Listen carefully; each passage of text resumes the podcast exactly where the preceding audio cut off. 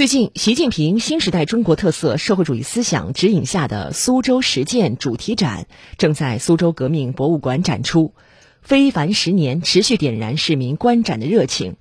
截至目前，主题展已接待观众共一万五千多人。来听广电全媒体记者刘洋的报道。十年会改变什么？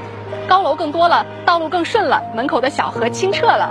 相信我们每个人都有自己的感受。这几天呢，苏州革命博物馆很热闹啊，主题展吸引着一批批观众前来观看。走进展厅，首先就感受到经济强带给我们的自豪。你看啊，在我身后，这个是被称为“生命金钟罩”的生物医药产业园，还有纳米城、苏州人工智能产业园等等。十年间，他们不断生长，孕育着苏州的一个个产业创新集群。创新成果呢，也比着赛的冒头。你看，这里陈列了很多，像这个纳米微球，就曾经被列为制约中国工业发展的三十五项卡脖子技术之一，在苏州企业实现了突破。其实这里面每一个都很牛啊，可以说是苏州制造到苏州制造的代表了。而这不断构建的现代产业体系，让苏州的综合实力持续跃升。二零二一年，苏州地区生产总值位列全国第六位，主要经济指标也全都名列前茅。经济繁荣，城市当然生机勃勃。呃，每一幅画面其实都是我们苏州呃历史发展和变迁的一个缩影。我相信苏州未来的经济一定会迈上新的更高的台阶。走进下一个展厅，幸福感就更强了。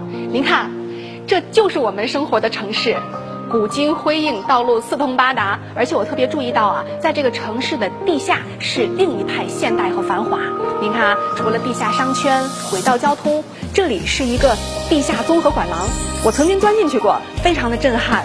在整个一个大的管廊里，收容了供水、供电、燃气、通信等九大类管线，是全国最先进的地下管廊体系。像这样的民生投入，用扎实的里子支撑了我们便捷生活的面子。城市好，农村也很棒。苏湖熟，天下足。通过农业的数字化、智能化，在苏州每一次收获都伴随着更大的喜悦。我们看到啊，苏州大米、阳澄湖大闸蟹、洞庭碧螺春，这些农产品都带着自己响当当的品牌走向全国，这也让农民伯伯的腰包呢也越来越鼓。这有个数字。二零二零年为农民增收二十二亿元，唉，跟这样的笑脸对视，真的会让人真真切切的感受到他的幸福。择一城终老，美景当然必不可少。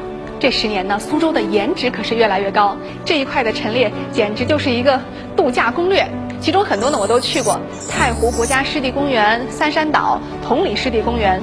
假期呢，您挨个去打卡，绝对不踩雷。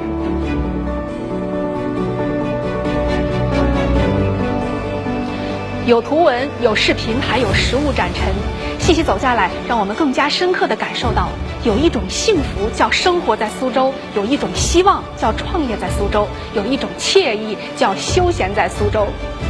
十年，我们身边的变化可以说是翻天覆地，但我想不变的就是我们要沿着这条必由之路去努力、去奋斗、去创造更加美好生活的信心。